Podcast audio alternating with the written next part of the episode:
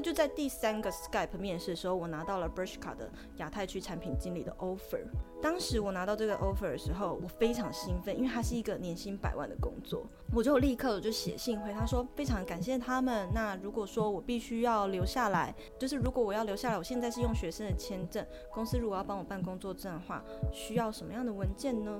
结果没想到隔了两个月，他都没有回我。嗨，欢迎收听 Girl Power Talks 女力新生，这是一个集结女力和支持女力梦想的访谈频道。我是节目主持人 Ann。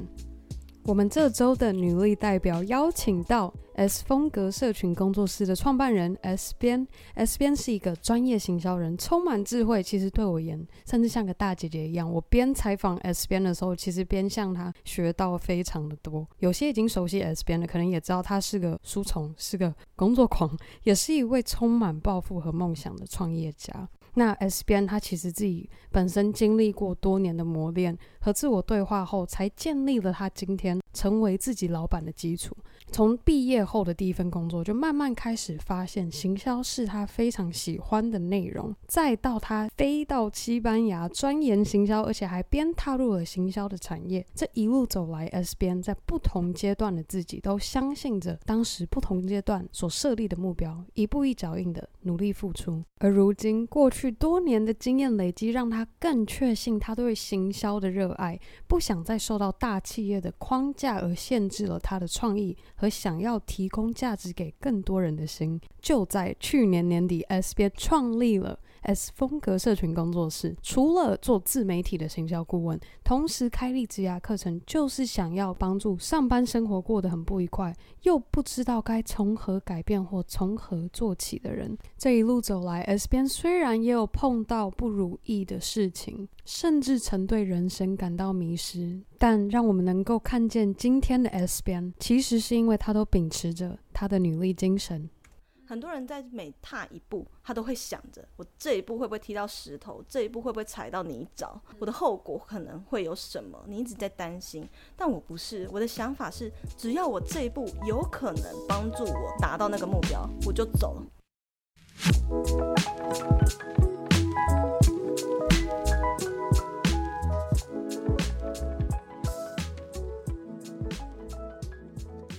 S 边的经历都跟行销这一块产业都非常有关联。那我们想要拉回到学生时期。好，S 边当时是就读哪间学校？然后主修什么科系？在比较以前，在更以前，因为我其实是在台湾大学是念西班牙文系的，对，所以念完西班牙文系毕业之后，到了墨西哥才呃，就是工作了五年嘛。嗯，那后来五年之后，我才又去。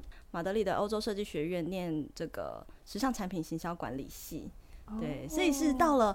大学毕业五年之后，我先有了五年的工作经历，我才去念了硕士，这样子完全不同领域。我从语言，然后直接跳到行销，但这个过程其实也蛮特别，是因为其实我念语言，我相信如果有很多在线上听的朋友是念语言的朋友，他们应该也有相同的感觉，就会觉得说念语言是不是就很受限，他的职业就很受限。嗯，所以我当时也有这样的心情，所以我就先出国工作，然后认为说一边先探。索自己的兴趣，找到自己想要做什么。嗯，那在这个过程中，其实我就比较诚实面对自己的呃的兴趣。就其实我知道，我从大学就很喜欢时尚的东西，嗯，然后就是喜欢打扮嘛。其实女生都喜 欢呢，啊，只是在。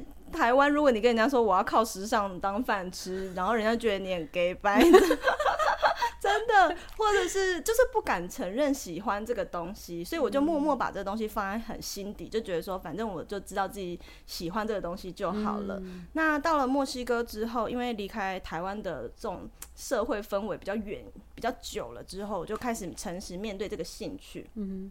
那在工作的过程中，因为我是属于高阶主管，就是我再上去就算就是老板了。等下，所以你在墨西哥的时候做什么？我那时候是在一间墨西哥最大的台商集团里面工作，然后它是在进口台湾跟中国的一些呃，就是手工艺品的材料。那它、oh. 我们有自己的品牌，那在当地也有很多家连锁店。嗯、那我的工作是店经理这样。其实因为台湾干部不多，嗯，那比较资深的其实就是我。在这个过程中，我就有学习到说，其实我还蛮喜欢行销这一块的。嗯。可是因为你碍于呃台湾干台湾干部就是要做的工作非常的多，嗯，很难就是真的专精去学习那个比较小的那一块东西。对，就比如说像行销，我也想要碰，可是比较难，就是实际的深入去接触到。所以我就觉得说，我以后很想要转职进到行销圈。嗯、那我就唯一想到比较快的方法，就是直接去念一个。硕士拿一张学历当门票，那就结合自己的兴趣找找到自己的利基市场。我就去想说，哎、啊，我很喜欢西班牙，又会讲西班牙文，嗯、又很想要回到欧洲继续再就是体验一下那边的生活。嗯，所以就搜寻，刚好就找到有一个这样的时尚产品行销管理系，就是非常的 perfect。就这样一路这样搭上来，对，就搭上来。所以那五年之后，其实。其实原本第三年就想要离职了啦，不过也是因为、嗯、呃工作比较繁忙，没有办法立刻放下。我这个梦想就是埋藏在心底很久，又拖了两年，第五年我才离开了墨西哥。你当下决定要离开会很困难吗？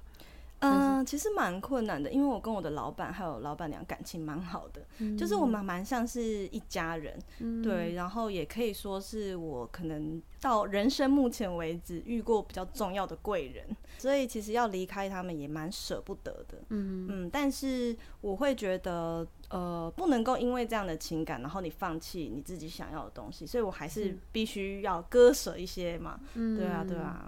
从主修西班牙文，然后到墨西哥工作，然后确认你在职涯这一块你是对行销特别有兴趣的。嗯、那你当时还是在大学的时候，对自己有这样的期许吗？就你当时对自己的期许，跟你现在已经走的这一个这一道这一条路，是你原原先预想的吗？完全不是，怎么说？其实我大学就是一个废柴，自己说自己是废柴，没有，因为我大学其实应该这样讲好了。我大学的时候，其实我对于人生没有什么样很大的目标。在高中要考大学的时候呢，我也只。我选科系也不是因为我真的知道说西班牙文是世界第二大语言，所以选了西班牙文，完全不是，只是因为那时候填志愿嘛，就发现说，其实我知道我内心就是很讨厌数学，所以呢，除了数理以外的东西，只要是外文我都填。那那那时候就是除了英文以外的，英文跟日文以外的外文我都填，就觉得说不要跟别人一样，那就这样上了西班牙文系。那实际上呢，上了西班牙文系大一的时候，我也根本不知道念这个要干嘛。所以大一的时候，大一大二，我几乎呢上课都是就是 关机的状态，一直睡觉。那我那时候真的是一个很废的人，人生有经历过一个非常大的转变之后，才开始呢觉得说好像应该要好好的珍惜自己的生命，然后要好好的呃朝一个目标前进这样子。嗯你刚刚说的转换是，你刚刚说我大一上课都在睡觉嘛？那其实我同时也是一个非常非常爱玩的大学生。那那个时候我们西文系呢，就跟了另外一个也都是男生的科系，有点忘记那个科系叫什么了。那我们大家就出去唱歌、夜唱这样，大学生都爱夜唱。哦，这个以下是不好的示范，然后大家听完要好好记得教训。但是是一个蛮惊人的故事。那我印象非常深刻的是，非常多的同学，我们大家都有喝酒。嗯，对。那我只记得说，大概唱到凌晨一两点的时候，我们就差不多要回宿舍。但其中有一个男生呢，他就说：“哎，我开车载你们回去。”所有女生其实都已经喝到很忙，那我们都没有意识到说，这个男生他也有喝酒，而且喝的还蛮多的。我们没有意识到这件事情，所以就懵懵懂懂的也上了他的车。结果因为呃要开回去学校的路上，那边就是呃刚好是经过一个山路嘛，那那个山路是这样子回转的，有点像是要一个大转弯，那旁边旁旁边就是山壁，他就开开开这样要转弯的时候就睡着了。所以睡着的时候，他应该要转弯，结果没有转弯，他直直的往前撞，结果对向车道刚好来了一个超大台，类似像砂石车，所以他就直直的撞上砂石车之后，再弹回山壁，然后那台车就这样毁了。天哪！那车上呢，我印象很深刻的是。驾驶这位同学呢，他后脑撕裂伤，然后坐在我是坐在车子里面的右边，嗯、那我是轻微，也有点像是中度脑震荡，然后坐中间的同学他锁骨断裂，然后坐最左边的同学因为甩的力道的关系，所以车子的玻璃都破了嘛，他就是毁容了。对，那当下呢，嗯、呃，我在那个时候是完全没有意识的，我还记依稀记得，就是说我那时候醒来，就是说。天呐，我的脸好湿哦，为什么那么湿？嗯，然后我就起来，然后想要看后照镜，然后一看手上都是血，原来是我的头上就是已经就是都是小玻璃这样，然后都是血。嗯，然后我只记得说那个驾驶就一直说对不起对不起，后来我就又晕倒了，结果过没多久又有一个护士小姐就说：“哎、欸，小姐你醒一醒啊，你醒一醒。”我就好像又。又听到她的声音，我就发现我已经在救护车上了。她就要跟我要家里电话嘛，我还记得我第一个反应非常好笑，我说不要跟我爸爸妈妈讲。哦天哪！后来又睡着了，反正就是一直这样断断续续的。呃，昏迷啊，醒啊，我就这样差不多昏迷了，到第三天我才真正恢复完整，就是完好的精神状态。那就是经过了一个像这样子的，嗯，差一点跟死神交手的大车祸。那真的好严重哦，非常严重。我还好，我还你现在对你现在还在这，所以我就觉得经历过那件事情之后，我人生后面其实变得还蛮顺利的。人家就有说大难不死必有后福嘛。可是其实我在经历过那一个车祸的之后呢，我是变得有点消极的，因为我整个人就会觉得充满了愧疚感，就觉得说对不起自己的爸爸妈妈，然后对不起自己的同学，然后甚至那时候有呃教官啊、老师啊、同学轮流来照顾我们，然后就会觉得对他们很抱歉。那到了大三的时候，我们西文系其实有提供一个交换学生的这个机会，其实我根本一点都不想要去，我也完全没有抱希望，我只觉得说反正就这样顺顺的毕业就好，我对人生就是没有什么期许。那我爸爸他自己是开公司的，所以他也不会要求女儿说长大一定要去什么大公司上班，他不觉得。女生要这样，对，就也是传统，就觉得说，哎、欸，你就嫁一个好人家就好了。所以呢，我也对自己没什么要求。可是，就有一位同学呢，把我从那个情绪还有很消极的状态拉出来的一个人，因为他非常想要去西班牙交换学生。当时我们是非常非常要好的朋友，我还记得他来我房间就一直闹我说，哎、欸，你陪我去，你陪我去交换学生。我就说，好我真的不想要出国，我想要人在台湾就好，因为我会觉得说。不能够再发生灾难了，不然我会对不起身边的人，所以我就会也对于出远门、出国这件事情是有一点抗拒的，就想要降低所有的风险，你能够避免就都不要。没错，就有点像是这样的心情。嗯，然后他就一直逼我啊，然后还说你现在就打给你爸。后来我就真的打电话给我爸了，然后我爸就听完之后说：“哦，好啊，去啊。”然后心里想说：“What？就这样把你女儿送出国吗？” 其实我没有想去，可是因为我朋友在旁边被逼说，我一定要问他可不可以去交换学生，然后莫名其妙，他也答应了，所以我就去了。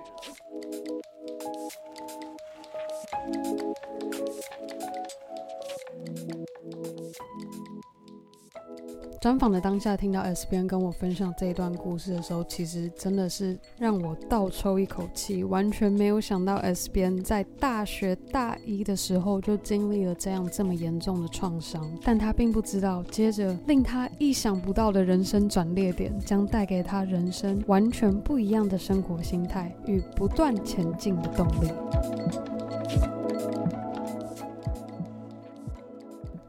到了西班牙之后呢，呃，才认识到说，哇，这个世界就是原来还有这么不一样的地方。因为我那时候是住在寄宿家庭，因为住在那边的关系，就爱上了当地的这个语言呐、啊，各个民俗风情我都非常喜欢。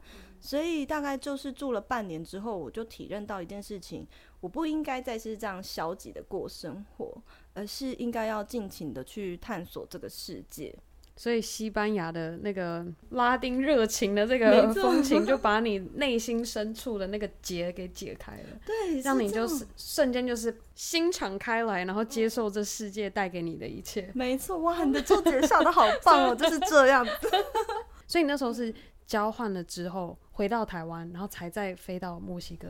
没错，因为我是大三去交换学生，那后来我回到台湾之后又继续念大四。那个时候我的西班牙文其实是一个已经突飞猛进的状态，我可能从大一大二是吊车尾哦，嗯、然后就是变成我考试都可以拿到九十几分，然后甚至是连同学他们连分组报告都抢着要跟我一组的那一种。对，所以就是真的是一个很大的转转变。那毕业之后，其实我也一直觉得说，念了西班牙文嘛，我也不要辜负家里的呃投资，对，爸妈对我的投资，都让我去西班牙念书了，然后也让我大学四年都念私立学校，高中也念私立学校。那我觉得说我不能够。辜负家里的期望那种感觉，我觉得我一定也要念跟这个大学科系相关的。其实我是不支持这个理念的，但是我跟很多同学都一样，当时只会觉得说我毕业我就是要念跟大学科系一样的、一样的路，所以后来我就一直不断的在寻找有没有西班牙文业务的工作。在台湾的时候，其实我被打枪得很惨，因为。我就开始去想说，为什么我会一直被打枪？明明我有交换学生的经历，而且我西班牙文是真的讲得很好，只是因为我是应届毕业生，所以大家面试完了还是会去选择有经验的人。我开始回头去问老师，去问学姐。才发现，所有会西班牙文的人，他们一毕业都先出国工作，所以自然而然，我在这块领域的市场价值本来就是是缺乏的。其他人他们的价值都是已经拥有了出国的工作经验，然后他们也会西班牙文，也了解。这些在中南美洲贸易的一些民俗风情，要怎么跟当地人沟通等等，他们都有这些经验。可是我就只是一个会西班牙文的人，我什么都没有。所以后来我当下就意识到，说我一定要出国工作。呃，那时候就找到了要在墨西哥的这一家台商公司。他们刚好在征才。哇，原来是这样，嗯、有这一段。对，你这些经历，然后开了你的眼界。从西班牙工作之后，然后又再回到台湾，然后你也在台湾转跳了不同的工作，嗯、然后直到你最终决定离开企业，开始做你的工作室。嗯，你觉得你这样这样回过头来看这一切，你过程中累积了什么样的技能，帮助你能够今天开你？个人的私私人工作室。嗯，其实我觉得在这整个过程中，我有发现到我自己的一个天赋比较特别，是我很擅长跟别人沟通，在。墨西哥的时候呢，学到就是沟通跟谈判的能力。因为呢，如果有看到我之前的报道，或者是有听过我之前其他的专访的朋友，就知道我曾经在街头跟二十几个墨西哥警察杠上过的故事。因为其实啊，在墨西哥当地的警察，嗯，他们呢都是不是是像台湾人觉得想象中的警察哦，是人民的保姆。他们的警察呢，对于当地人来说就是抢劫犯。对，因为他们会去勒索人民。然后，比如说你在路上只是在走路，他会突然跟你要保护费，或者是他看到我们这些就是企业，然后刚好在进货柜啊、下货车啊，他会过来跟你勒索，没有你没有给他钱，他就把你的货带走，或把你的员工带去警察局，就是没有任何理由的，不用犯任何的罪，你就有机会被抓走。天哪！所以当地的商家还有我们这些台商，为了要保护自己，其实每一次这些警察来的时候，我们都要要去跟他谈判。我后来为了要保护自己呢，对，我还去找了特别可以保护我们店家的警察罩我。我跟他说，我就跟他谈判，我说，呃，我其实很常下货车，那你可不可以固定就是保护我们的货车？我一台啊，算你台币大概一百块。他他还帮他还会记账哦，我就说今天呢、啊，这一这一家店家来了三台货车，然后他下班之前他就会来收，可能就是来收他应该要拿到的钱这样子。嗯、那比如说每次有其他的警察来骚扰我的时候，我就。给 call out，来，哎哎哎，又有人来闹我了，你来保护我这样子，好聪明啊！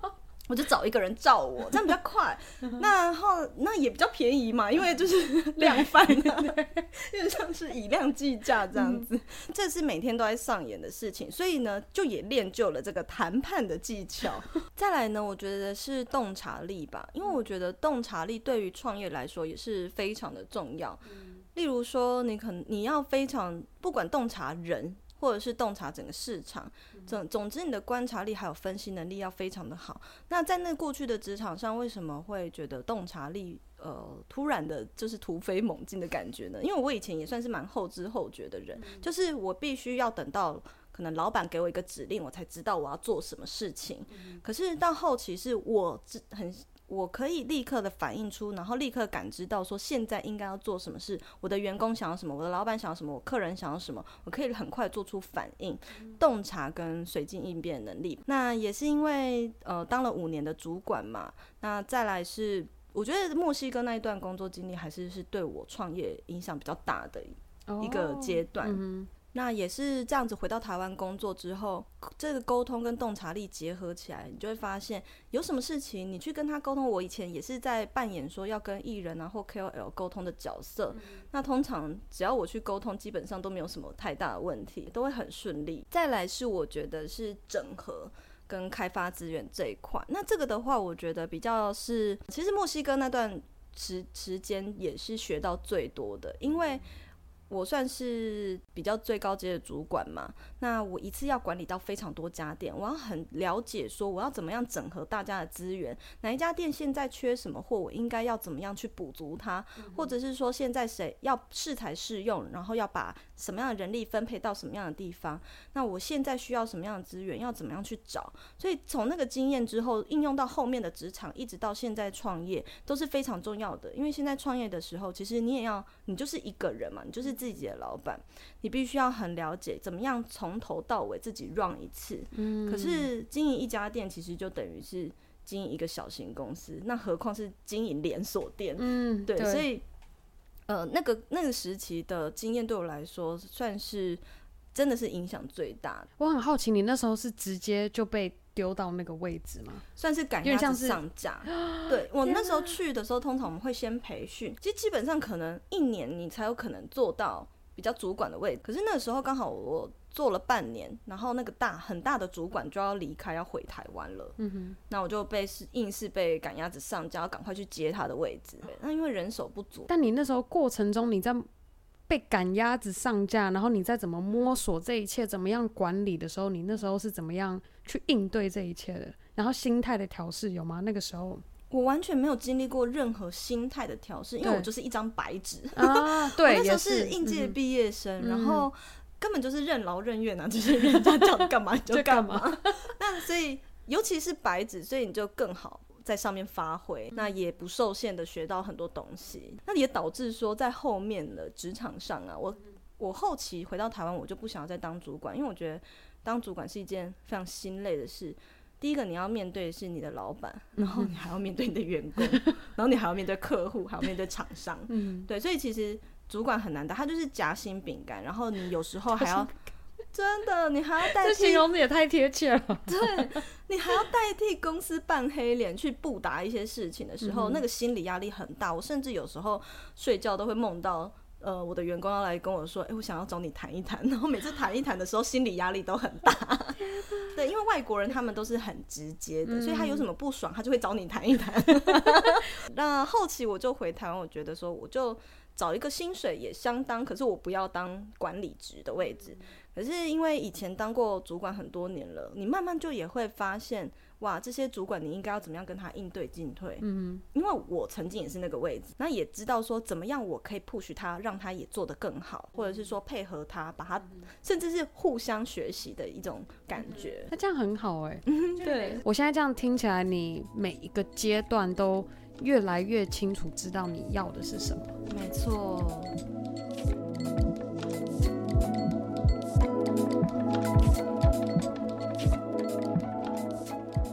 从墨西哥的工作到西班牙，再回到台湾，这点点滴滴过程中每一步的累积，我发现 S 编在面对不同新问题，他秉持的心态都是如何解决问题。每一个阶段解决的问题都不一样，就是因为他这样一关一关的解决和突破，在提升他个人能力的同时，也让他发现他越来越知道自己想要去的方向是哪里。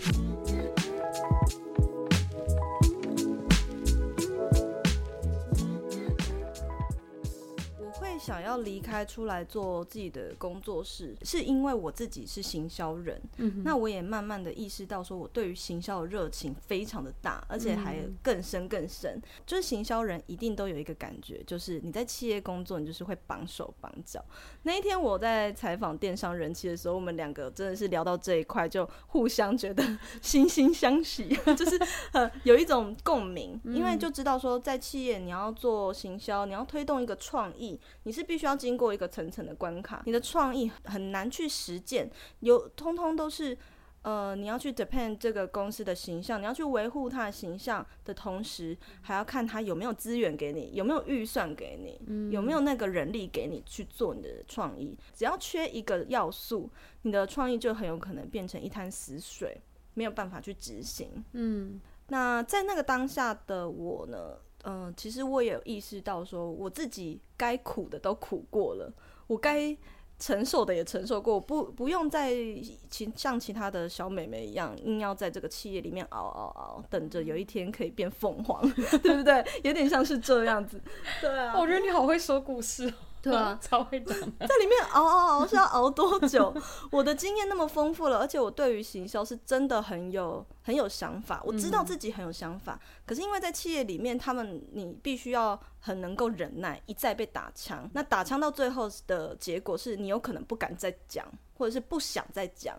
甚至是懒得再提你的创意，就觉得说我就做我可以做的就好了。对，对我就迎合你，嗯、你要这样就这样吧。嗯、有点会是这样，有点让员工的创意疲乏。所以我就觉得说，人生为什么要一定要一直追求所谓的薪水跟头衔呢？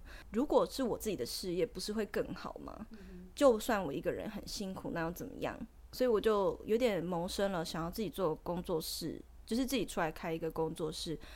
那其实很大原因有一个转变，是我当时就是接触到了一本书，它叫做《未来人的行动波西米亚式工作与生活》，好长哦，非常长。它的 原书名更长哦，对，分享，对对对。那他他呢，就是第一次看到这本书的时候，我认第一次认识到，原来有一群人，他们叫做 remote worker。以前大概知道 freelancer 这个概念，可是我并不知道原来。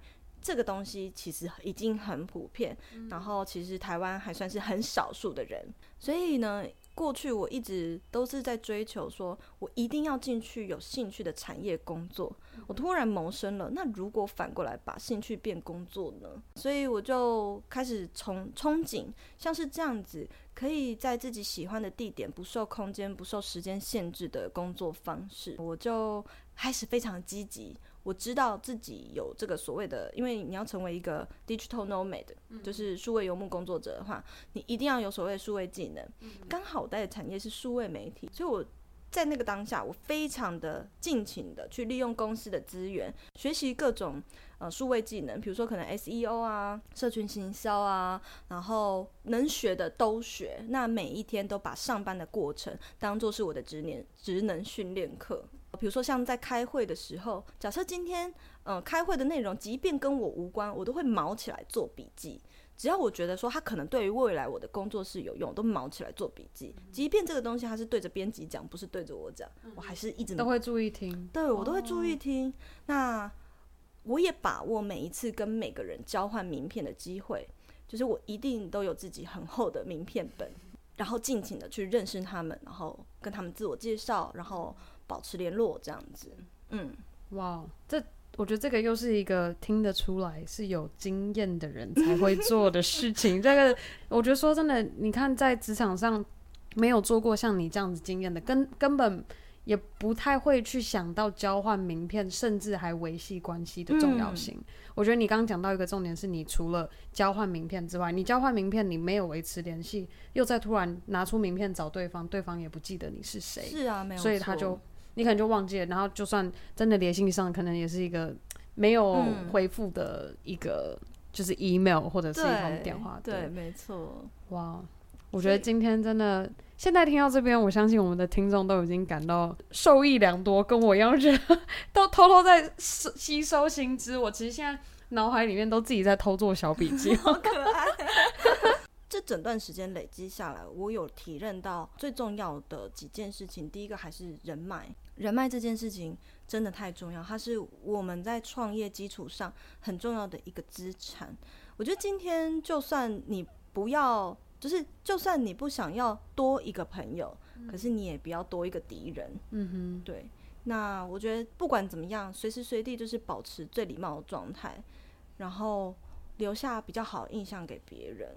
即便你知道这个人他可能对你有别的偏见或是别的意见，嗯、你也要放宽心胸去看待这件事情。嗯，对，那能够尽量就是好聚好散，这是最好的。那如果呢，可以把它收纳进你的口袋名单，变成人脉的口袋名单，那当然是更好不过的。对，所以我会蛮多以前的同事、以前的老板都还有在联系，对，然后甚至是持续的不断的交流跟互相学习。那再来是，不管是人，然后人脉这段的话，这是过去所累积的。那当我体认到这个资产很重要的时候，所以我在成立工作室的时候，我也是非常的重视这一块。我很重视每一个跟每一个创作者交流的机会，因为我知道我不是所有都会，但是我能够从很多人身上交流之后，变得了解的比谁都更多。所以这也就是为什么我会成为社群顾问，也会这么快的上手。过去我本来在企业里面担任的就是一个跟 KOL 沟通的角色嘛，在那个过程中，我本来就很能够了解说 KOL 想要什么，厂商想要什么，品牌想要什么，因为我是中间周周旋沟通的那个角色。那在跟这么多类型的内容创作者沟通的过程中，本来我其实就也在学习。对，所以我的我跟每个人交流的时候，我脑海里都是一直在做笔记的。我没有放过任何一个可以学习的机会。看起来像是在聊天，但其实我是在偷偷的观察跟学习。对，那接下来的话，我觉得是时间这件事情对我来说很重要。过去我其实没有很了解什么叫做时间管理，因为根本没有时间可以管理。应该这样讲。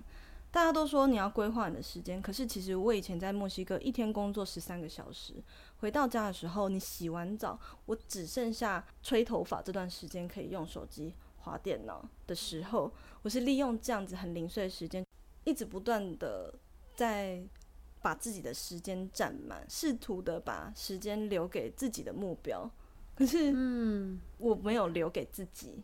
留给现在的自己，就没有给自己喘息的时间。对，我一直给未来的自己，嗯、可是没有给现在的自己时间。所以我会现在如果已经没有在受企业控制，然后不在那个当下，就是不不受控制的情况下工作，我是自己的老板的时候，我还是会，我就开始要慢慢的去学习，这是变成是重新要学习的事情。我要试着把时间留给现在的自己。再来就是自我成长方面吧，我觉得所谓自我成长，可能是大家想的，可能会不会是经验，或者是说技能等等的。但我的方面是还是是思想或者什么更更更往上一层，就是我现在看事情，不只是站在。看不是不是只是俯瞰一件事情，或者是也不是看远的事情，而是我是看广度，就是看三百六十度这样子去看事情。对，所以我会很开，用一个很开放的思想去接纳每个人不同的声音、不同的意见，因为我觉得这些领域一定都有。某一块知识是可以应用在我自己身上的，所以我也不排斥。像我很喜欢看很多的书，我就是我粉丝都知道我是大书虫，我一个礼拜可以看三四本书没有问题的。对，好快哦！我看书很快，除了看企业类的或是商业类别的书，我需要花很长时间，可能就要花到两三个礼拜去看。嗯，但是一般的书我其实很快可以消化。嗯，但那但是那我看的书其实。很不受限制，比如说，就连身心灵类别的书，我也非常喜欢看，嗯，因为里面总有一块东西是可以应用在我现在这个领域的。对，所以要保持一个开放的思想，你才能够不断的自我成长。嗯嗯，就把自己想象成一个海绵，无限的吸收，对，然后再无限的把它挤出给别人。嗯、哦，我觉得你这样形容好，我我还没有听过第二段这样的形容。你吸收了之后再挤出给别人，对、嗯，所以你然后你体积增大了，然后你再吸收，然后再挤出给别人，然后你又变大，就慢慢扩大，对，不断的传递价值给需要的人。你过去这样，除了那个 墨西哥 二十个警察让你直接在街上大哭那个经历之外，嗯、还有没有哪一个你印象最深刻？可以说那个经历或是那个关卡怎么讲，哦、让你升级？你觉得你过了那一关，你提升了？你可以面对的更多，你可以承受的又跟之前不一样。如果说是就是自己的转变的话，我觉得有我人生其实有遇过一个非常迷惘的时期，嗯、就是其实是在从西班牙回台湾那个过程、嗯、是一个过渡期。嗯、对，那个时候其实我本来我的梦想其实是很想要留在西班牙生活的，因为我非常喜欢西班牙，然后我很舍不得在那边的朋友，对，所以我也很想要可以留在当地。我只要为了达到目标，只要这件事情有机会可以达成我的目标，不管是什么样的机会，我都不会放过它。那个时候呢，我就呃去面试了 Inditex 这个公司，那它旗下就是有 Zara、Point Bear 这些品牌嘛，就去面试了这个呃产品经理的职位。那就在第三个 Skype 面试的时候，我拿到了 Bershka 的亚太区产品经理的 offer。当时我拿到这个 offer 的时候，我非常兴奋，因为它是一个年薪百万的工作。我就立刻就写信回他说，非常感谢他们。那如果说我必须要留下来，就是如果我要留下来，我现在是用学生的签证，公司如果要帮我办工作证的话，需要什么样的文件呢？结果没想到隔了两个月，他都没有回我。我大概就知道发生什么事情了。最后他就有回信说，因为我就不断的写信去问他，还有打电话，我就是非常积极的人。他就有回信说，哦，其实是这样，公司如果我要特别帮一个外国人申请这个工作证是非常麻烦的，所以我们已经选择另外一位。我当时就是整个 从天堂掉到地狱，天哪！对，就因为这个原因，然后就错失了那个错失了这个职位。可是那时候我就决定，我非常的迷惘，然后我也非常的失望，嗯，对，很挫折啦，因为不是你的问题啊，我明明就有能力可以拿到这个东西，却因为外力的因素，我没有办法留下来，没有办法完成目标。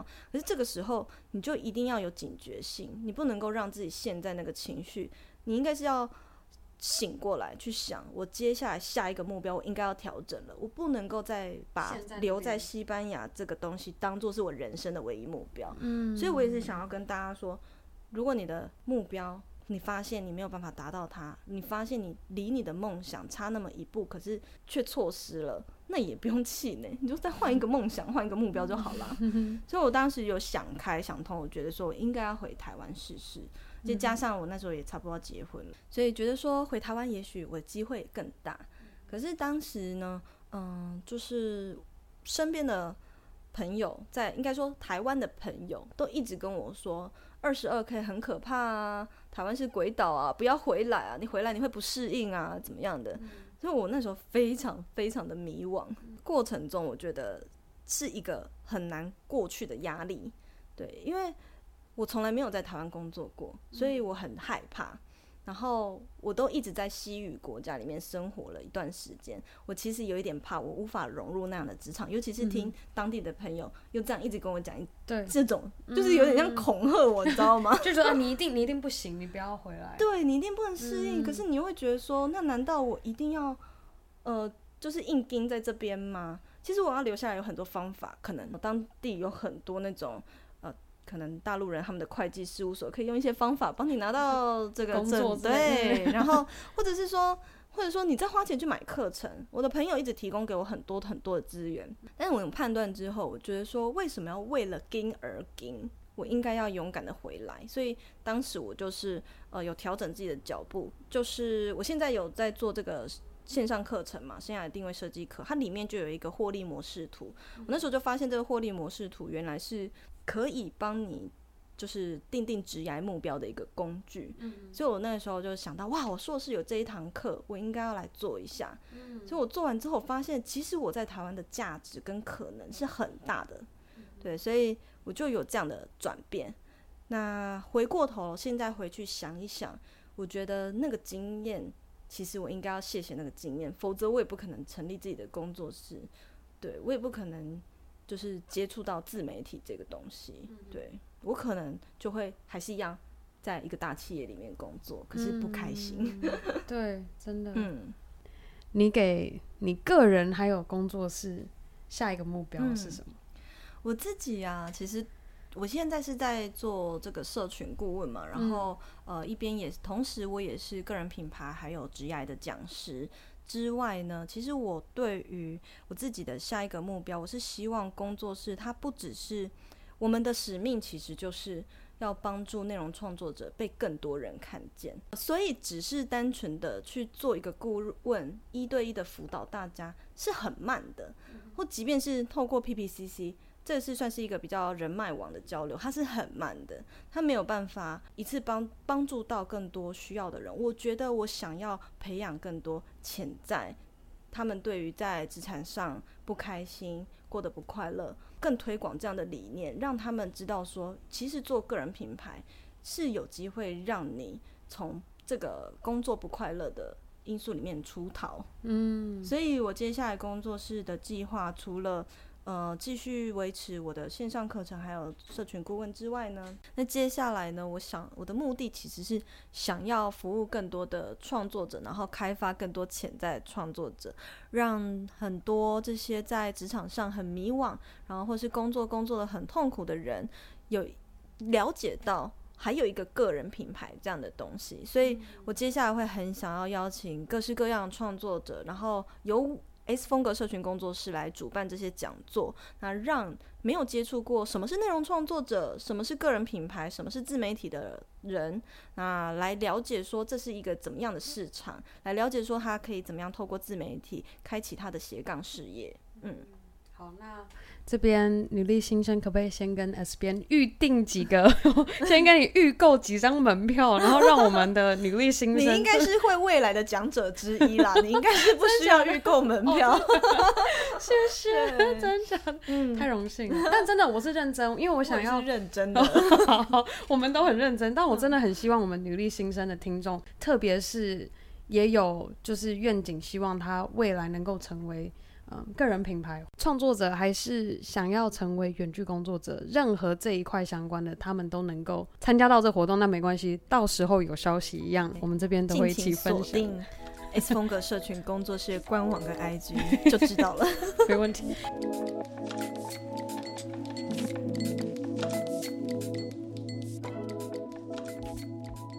如果今天是你第一次认识 SBN，，你也对 SBN 提供的自媒体行销顾问服务，或是 SBN 开的生涯定位设计课有兴趣的话，我会把他们工作室的官网放在节目详情中，别忘记点入链接到官网，获得更多资讯。那我在这边先给各位一个小提醒：SBN 的课程非常的抢手，更不用说他的行销顾问咨询服务。他的生涯设计课程在预购的时候就有一百四十名的。学员报名，而行销顾问咨询服务现在是需要排队候位的状态，所以你真的有这方面的需求，也赶快先去排队起来。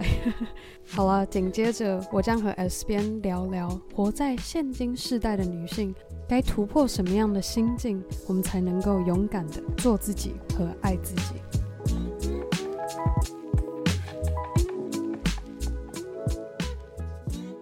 很重要的是。不要轻易的去批判别人，就是我们应该要放下所谓的批判心态。那你在放下批判别人之前，你也要不，你也不要去批判你自己，你才能够爱自己。那你爱自己之后，你才会去热爱你想做的事情。所以我觉得它是息息相关的。当你去批判别人的时候，你永远都看不到别人的好。那同时，其实你在批判的也是你自己，你也看不到你自己的好。那我我觉得，首先是因为你可能对某些事情你存在着批判心态，原因是因为你可能不了解自己的价值是什么。你要去了解说，每个人在这个世界上，他都有他存在的价值，而我们的课题呢，就是去找到自己的价值。你找到自己的价值，每个人的价值一定都是不尽相同的。你 share 你的价值，他 share 他的，我们互相交流，互相学习，你才能够慢慢的去找到，也许你还有更大的热忱，更大的你自己想要做的事情，你才能够更活出自己。如果我们不够爱自己，你又怎么可能活出自己呢？嗯。对，这是我的想法。然后，当你了解说你自己可以提供给别人什么价值的时候，你就会更勇敢的去做你自己想要做的事情。然后你会去珍惜你自己的天赋，就像我现在是举个例子来讲，我以前可能也会不自觉陷入可能跟别人比较这样的心态。我相信一定有很多人会不自觉在创作这条路上更是会有这样的感觉。你会被数字绑架，你有这样的迷失。你在自己做自己的时候，你不可能不看别人，你也会不自觉的去比较那个数字。可是。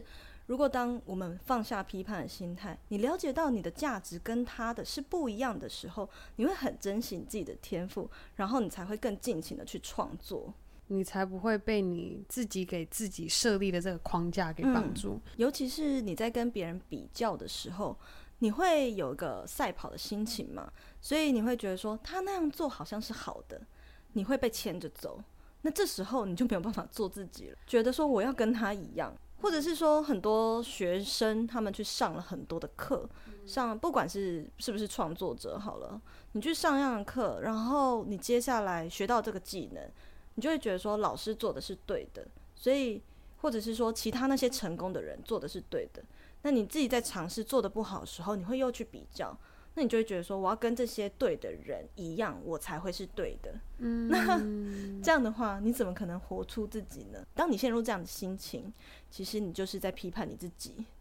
对，所以我觉得就是要放下你的批判心态，先爱自己，然后呢，你才能够，然后接下来下个阶段是了解每个人在这世界上的价值都不一样，那你就会。很容易的活出你自己。现在的台湾的教育，其实很多人在自我介绍的时候都会说：“诶，你是大学生的时候会说我是什么学校，我是什么系。毕业之后出了社会，第一次见面自我介绍说我是什么样的公司，我做什么职位。我们很容易被一个头衔，还有被你职位的这个身份、这个角色给框架住了，所以你就会一直认为说。”你所谓当你能你的能力是什么？当人家问你说你的兴趣是什么？你的专长是什么？你会不自觉的用员工的这个角色被这个角色限制住了，然后写出好像能够帮助工作的兴趣才是兴趣，能够用在工作上的专长才是专长。你忘记了你这个人在这个世界上，你还有其他的角色，你还有其他的价值可以发挥。对所以，呃，诶，我的课程呢？可以，没问题，可以来吧。课程里面前面呢，第一个章节其实是，呃，要带大家探索自己。那里面有一个就是多重角色的探索，嗯、要带大家去知道说，嗯、呃，其实职业规划它就是人生规划。你不是你，如果你如果只是一直 focus 在你可以在进到什么样的公司，做什么样的职位，可以赚到多少薪水。你永远工作的不快乐。可是，如果你认知到你在这世界上，你其他的角色可以给你带来很多不一样的价值，你才能够知道面对你自己的内在需求。这个角色探索就是要让大家了解你的内在需求是什么。每个人内在需求都不一样啊。我需要的是可以一个可以让我好好发挥创作，可以让我跟很多人交流的一个地方，然后可以让我就是获得非常多成就感、自我实现的一个场场所。一个这样的工作，但很多人往往会忽视掉自己的内在需求，不断的追求所谓的外在条件。嗯、那外在条件就是薪水、头衔、福利等等，你们都被这些绑住了。可是，往往就是因为你忽视了自己的内在需求，所以你才工作的不快乐，甚至有空虚，没有踏实。就是你真的就算好，你真的达到了那一个位置，你好像发现你还是。不快乐，嗯、就是因为你真正内心深处想要，而且能够让你快乐的，并不是外在你说的这些。我们常常就是被别人的眼光限制，嗯、所以你就永远都在追逐那一个根本不是你真正想要的东西。S 编，你觉得你的 girl power 是什么？我的 girl power 呢？我觉得是我一路上啊，这个不断的朝目标行动的这样的特质哦，就是一个行动力。爆发力十足的人，就是我会。如果我是今天设立了一个目标，我就是要去做。我不管这件事情的后果，我不会管任何的后果。所谓的后果跟目标是不一样的。很多人在每踏一步，他都会想着：我这一步会不会踢到石头？这一步会不会踩到泥沼？我的后果可能会有什么？你一直在担心。但我不是，我的想法是：只要我这一步有可能帮助我达到那个目标，我就走。我就去做，所以我才会在别人眼中看起来好像行动力十足。那是因为我的想法里面没有后果，这个、嗯、这个认知。嗯、你不会以它作为出发点去采取行动，就是就算你就是依照你的经验也知道说，哎、欸，好，可能做什么事情大概会有什么风险，对，但是他不会因为这有这个风险的存在而阻止你去做这件事情。嗯、对，例如说，嗯、好，我今天要我的目标就是要自己成立工作室。好，那我如果离职了，一般人可能会说我离职了，可能我就会马上就是。要失业一段时间，我可能要经历一段时间是没有收入的。他一直 focus 在这个所谓的后果，嗯，可是我只会专注在目标。只要这件事情可以帮助我达到我未来想要成立一个工作室，想要成为怎么样的人也好，我设立的那个目标，我就我就做，我就离职，我就包袱款款就离职，嗯，对，或者是说今天这些会议。对我来说，很多人来说都会觉得我去开会，每天花好多时间跟主管开会，好烦，好累。他这些就是所谓他一直 focus 在所谓的后果，他放在这些无所谓的后果上面。可是我我专注的是，如果这些会议有机会帮助我未来在成立工作室里面有东西可以学，我就去做，我就去听。或者是说，今天认识这个人，也许未来某时某刻，我们还是呃会互相帮助、互相交流，那我就去认识他，没有什么好不能够尝试的。对，我会去评估，如果这件事情它是有帮助我的目标，我就一定会去做。嗯嗯，所以不会让我觉得这个也说明为什么。SBN 能够在六成立六个月就让大家开始关注，哎，SBN 现在在做什么样的课程，然后都不睡觉。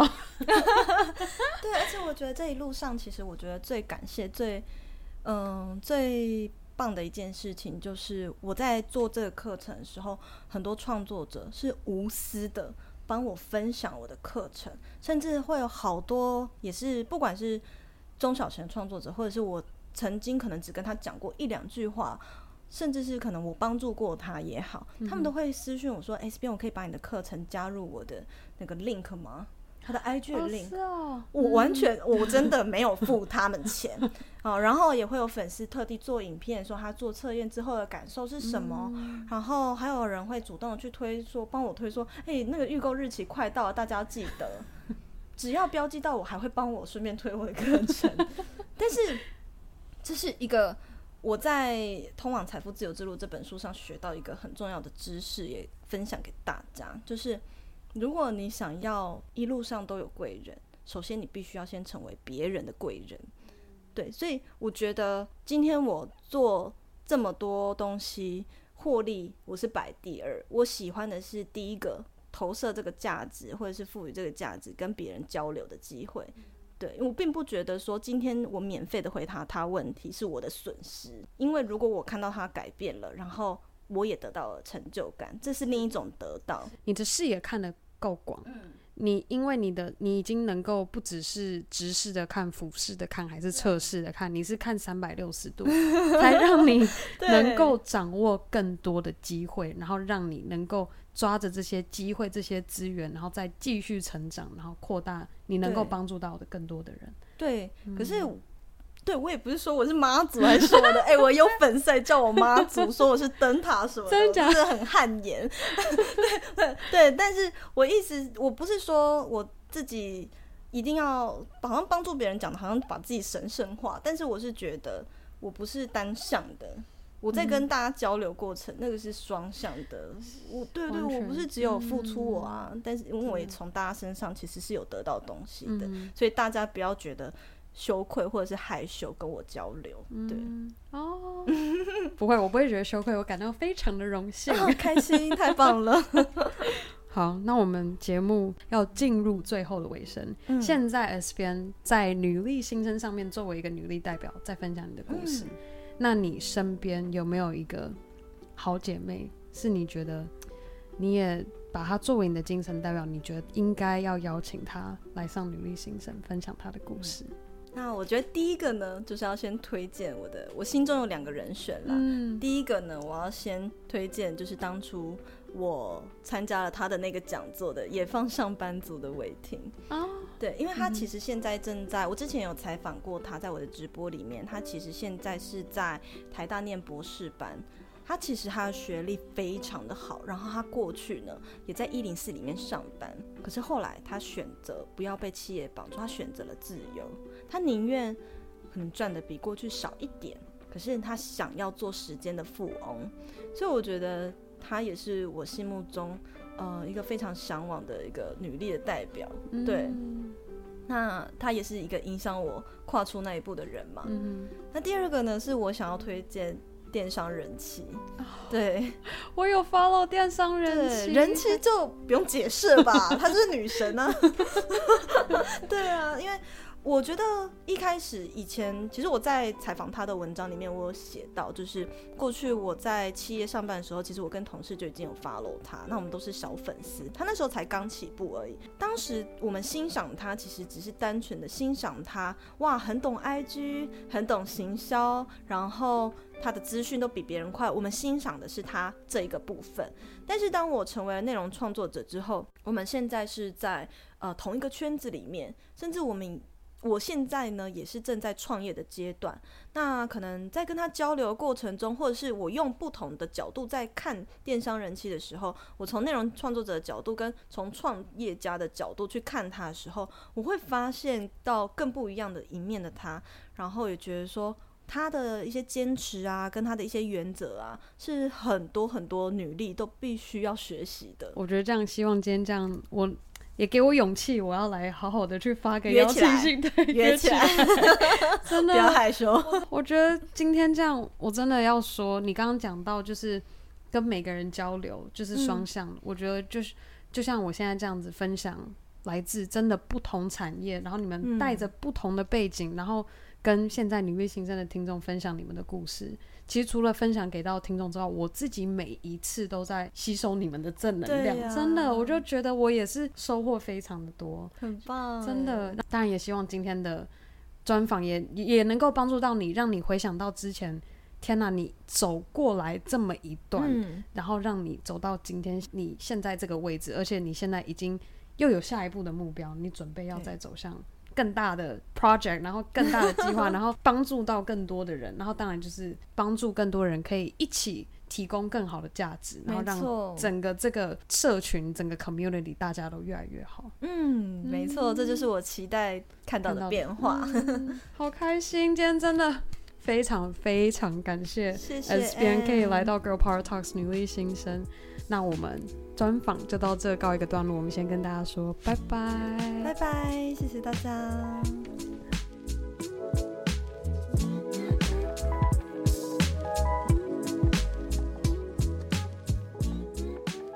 以上就是我和 S 风格社群工作室创办人 S 边的专访内容，希望正在收听的你和我一样，被 S 边这一路走来努力付出和勇敢坚持的故事深深的打动。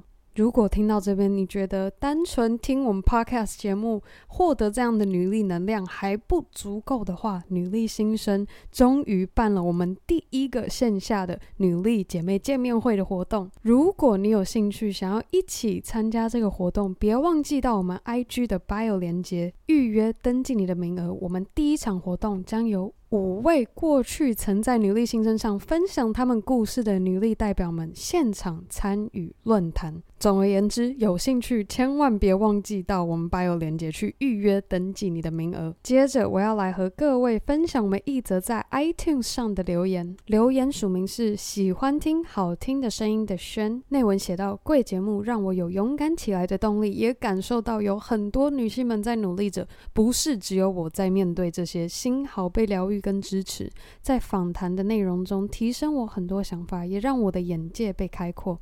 谢谢你，你愿意做这样类型的 podcast，帮助到好多女性哟。非常感谢喜欢听好听声音的轩，非常非常感谢你在 iTunes 上面的留言，你们每一则留言都是让我不断努力前进的动力。好了，最后的最后，我想要再次非常感谢每周定时收听 Girl Power Talks 女力新生的你。千万别忘记，你可以在任何地方订阅和分享《Girl Power Talks》女力新生。无论是在 iTunes 上和轩一样打星和留言，又或是在 IG 动态上标注 Girl Power Talks 账号，让我可以认识你。更好的，还可以和你的好姐妹们分享 Girl Power Talks 女力新生，让我们一起分享女力精神。好了，那我们下周一 Power Monday 见喽，拜。